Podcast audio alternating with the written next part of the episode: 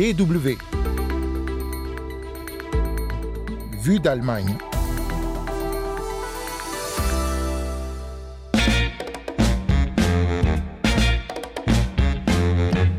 Elles sont actrices, scénaristes, réalisatrices, productrices. Les femmes occupent encore une place mineure dans l'industrie du cinéma africain, mais elles en ont des histoires à raconter. On en parle dans ce numéro de Vue d'Allemagne. En deuxième partie du magazine, on vous emmène à Sao Paulo, dans le territoire de la Cracolandia, un territoire qui concentre toute la misère de la métropole brésilienne, mais dont les habitants veulent changer l'image. C'est Anne Le Touzé au micro, Willkommen et bienvenue.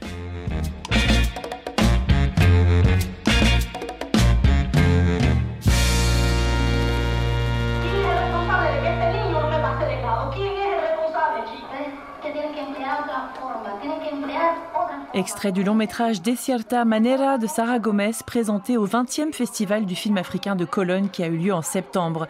Ce film met en scène Yolanda, une jeune enseignante dans le Cuba révolutionnaire des années 70, tiraillée entre sa volonté d'émancipation et la société machiste dans laquelle elle évolue. Ce film, mélange de fiction et de documentaire, fait partie du cycle Tigritude, une anthologie de cinéma panafricain qui réunit 126 films réalisés entre 1956 et 2022. Seule une petite trentaine sont l'œuvre de réalisatrices. Un nombre qui correspond à la proportion des productions réalisées dans cette période, selon Diana Gay, qui a co-créé le cycle Tigritude. La réalisatrice franco-sénégalaise était cette année la marraine du Festival du film africain de Cologne. Et pour la partie du cycle consacré aux années 70, elle a d'ailleurs sélectionné davantage de films réalisés par des femmes. Il y avait beaucoup de femmes qui se lançaient dans le cinéma, que ce soit dans la diaspora aux États-Unis, euh, euh, que ce soit sur le continent. Euh, il y avait des femmes, au même titre que les hommes, qui se mettaient à faire du cinéma. Après, elles ont été, c'est des carrières qui ont été souvent extrêmement éphémères ou, ou foudroyées ou voilà brisées. C'est des, mais il y avait, un, comme dans le reste du monde, des femmes aussi qui s'inscrivaient dans ces métiers, mais qui n'ont pas forcément perduré dans le temps. Parmi les carrières brisées, il y a celle de Sarah Gomez, justement. La réalisatrice afro-cubaine, décédée à 32 ans en 1974, a eu le temps de réaliser neuf films en 10 ans, mais elle n'a pas pu achever de cierta manera son unique long métrage. D'autres réalisatrices, comme la camerounaise Thérèse Citabella ou la sénégalaise Safi Faye, ont marqué cette décennie, apportant leur regard sur les bouleversements sociétaux qui ont suivi les indépendances africaines. Ces pionnières ont montré que les femmes avaient leur rôle à jouer dans la création cinématographique, mais c'était il y a plus de 40 ans. Depuis, il y a eu d'autres réalisatrices, bien sûr, des réalisatrices qui racontent des histoires différentes de leurs collègues masculins, selon Ezine Ezepoué. Elle enseigne le cinéma à l'Université du Nigeria et est actuellement postdoctorante en storytelling africain à l'École internationale de cinéma de Cologne. Il s'agit pour nous de raconter des histoires comme nous voulons qu'elles soient racontées. Et d'après mes recherches, cela est en train de changer avec les différentes voix de femmes. Dans le film King of Boys, par exemple, la protagoniste grandit au point de défier les hommes et elle n'est pas battue à la fin. Mais si cette histoire était racontée par un homme, à la fin du film, elle serait punie pour avoir osé tenir tête aux hommes et se battre dans le même espace qu'eux. King of Boys de 2018 est l'œuvre de la réalisatrice nigériane Kemia Adetiba. Le film raconte l'histoire d'Araja Enyola Salami, une femme d'affaires philanthrope à l'avenir politique prometteur qui se retrouve empêtrée dans une lutte de pouvoir et va devoir faire preuve de force pour s'en sortir. Selon Ezine Ezepoué, la représentation de femmes fortes dans le cinéma montre au public féminin que ce n'est pas à la société de décider à leur place. Ma famille à la taille d'une tribu. Une cinquantaine a occupé la cour du temps de mon enfance. Une famille manche longue, comme nous disons. Parmi les 22 enfants d'Oncle les fils de sa première épouse Binta sont ma famille manche courte, mes complices de l'enfance.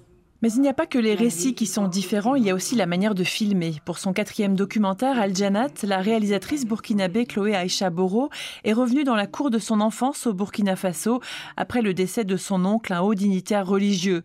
Elle a pu constater et filmer comment cette disparition a chamboulé l'équilibre familial lorsqu'une partie de sa famille a revendiqué l'héritage devant les tribunaux, allant à l'encontre de la tradition de transmission par legs oral.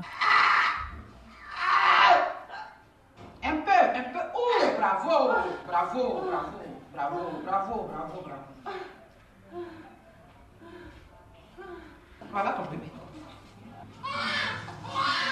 Dans son film, Chloé Aïcha Boro montre notamment l'accouchement de Sana, la femme de son cousin. Un moment intense, intime, qui a suscité la critique là où elle ne l'attendait pas. La scène de l'accouchement, moi, je la voulais vraiment parce que je voulais prendre les hommes en otage. Surtout les hommes de là-bas qui n'assistent jamais aux accouchements. J'avais très envie de les prendre en otage, que pour une fois, ils soient obligés, même s'ils ferment les yeux, ils entendront.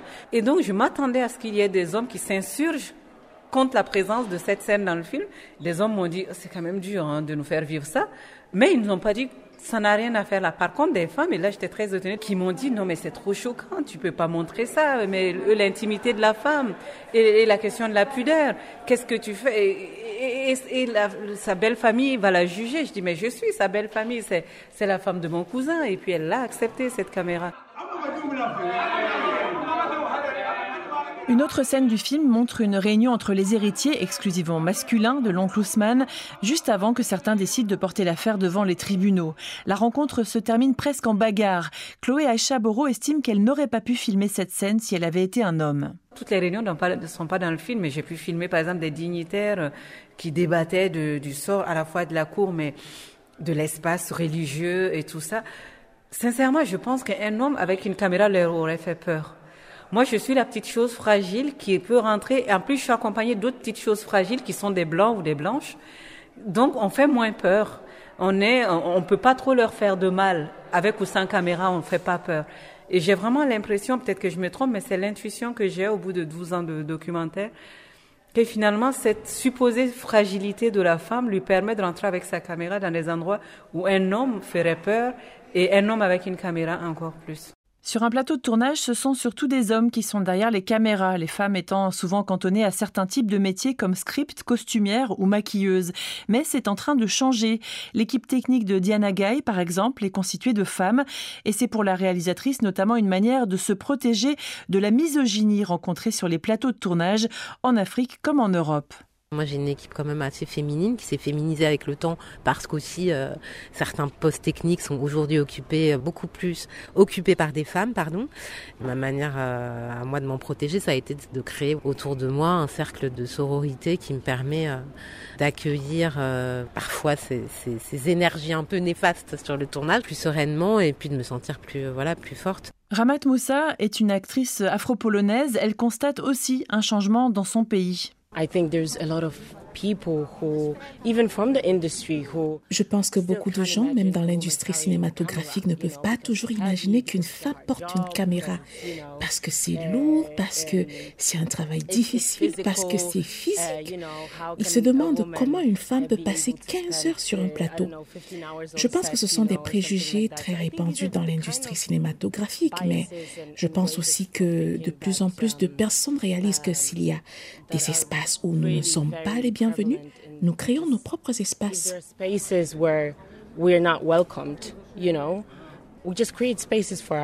Selon une étude de l'UNESCO publiée en 2021, la part des femmes dans l'industrie du cinéma africain représente environ 10% en Afrique centrale et de l'Ouest, mais dans certains pays anglophones et arabophones, elles sont déjà près d'un tiers à travailler devant et derrière la caméra.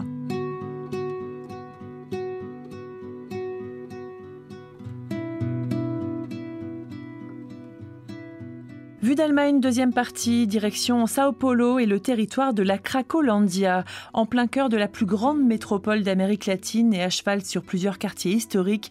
Ce territoire concentre depuis près de 30 ans toute la misère de Sao Paulo. Entre 1000 et 1500 personnes vivent dans des conditions très précaires, sans eau, sans toilette et sur un territoire devenu une grande scène ouverte de consommation de tout type de drogue. Notre reporter Sarah Cosolino est allée à la rencontre de ceux qui forment le flux des usagers de drogue que différentes associations tentent d'approcher avec un regard différent. Elles veulent croire qu'il y a de l'espoir pour les habitants de Cracolandia. Deux lundis soirs par mois, les membres du projet Pagode Inalata se retrouvent au bar de Nice et en marge du territoire de la Cracolandia. Autour d'une table, habitants du quartier, travailleurs sociaux et anciens toxicomanes jouent ensemble de la samba. Mais avant de s'installer au bar, les musiciens vont dans ce qu'on appelle le flux où se concentrent les toxicomanes du territoire. Raphaël Escobar est l'un des fondateurs du projet. C'est le moment où la baguette de percussion substitue la pipe de crack. Il y a une interaction. La samba est très forte dans la Cracolandie. Donc la ronde de samba est très grande, très belle, très forte. Les liens qui sont créés là-bas se consolident ensuite ici, au bar de Nice. Grâce aux concerts organisés dans la ville, les musiciens parviennent à se dégager une source de revenus. Le public se rend compte du potentiel, que les gens ne sont pas des zombies amorphes au milieu de la rue, ce sont de super musiciens. Pirate il a fondé le groupe avec nous en 2017. Comment est-ce que vous êtes entré dans le pagode Ma trajectoire est celle d'un consommateur de drogue. Je jouais dans les rues pour pouvoir me payer ma drogue. C'est comme ça que j'ai connu ces gens qui sont devenus mon groupe. Ils m'ont sauvé de la rue. C'est exactement ce dont j'avais besoin pour arriver où je suis aujourd'hui, d'une opportunité. Aujourd'hui, j'ai une chambre. Je paye un loyer et tout ça grâce à ma musique. En majorité, ceux qui fréquentent la Cracolandia sont des hommes adultes dépendants de plusieurs drogues comme le crack, la cocaïne, mais aussi l'alcool. La plupart vivent sur ce territoire en plein centre de Sao Paulo depuis une dizaine d'années et a déjà suivi un processus d'internement pour des intoxications plus de cinq fois en moyenne. Léon Garcia est psychiatre dans un centre d'accueil pour les usagers de drogue. Le territoire, il se caractérise par d'autres, questions. Ce serait plutôt euh, par la, misère, les difficultés des conditions de vie et le fait que ce sont dans la plupart des cas des, gens sans abri euh, qui vivent un peu aux marges de la société. Bien sûr que appeler c'est déjà un choix euh, qui est un choix politique, qui est de fixer toute l'attention et l'intérêt du public à la question de la drogue, et particulièrement une drogue qui est associée aux gens les plus pauvres et déjà marginalisés parce que ça a un, double effet de marginalisation. En 30 ans, aucune politique publique n'est parvenue à mettre fin à la Cracolandia. Depuis 2016, la mairie de Sao Paulo investit massivement dans une réponse policière au problème. Les toxicomanes suivent bien souvent un cycle infini qui les envoie de la prison à la rue en passant par les centres de désintoxication. En mai 2022, une opération policière a évacué la concentration des usagers de drogue qui se trouvaient sur une grande place du centre.